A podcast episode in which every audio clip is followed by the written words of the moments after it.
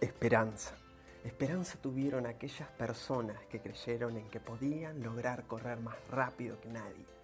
Personas que creyeron que ganarían un mundial, que encontrarían la cura de una enfermedad o una vacuna.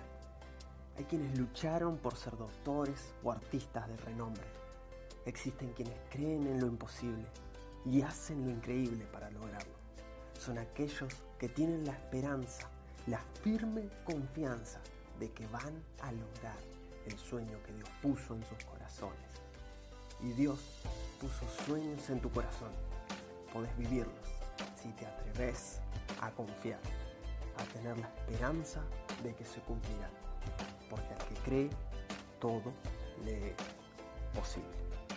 Vos, ¿te atreves a confiar?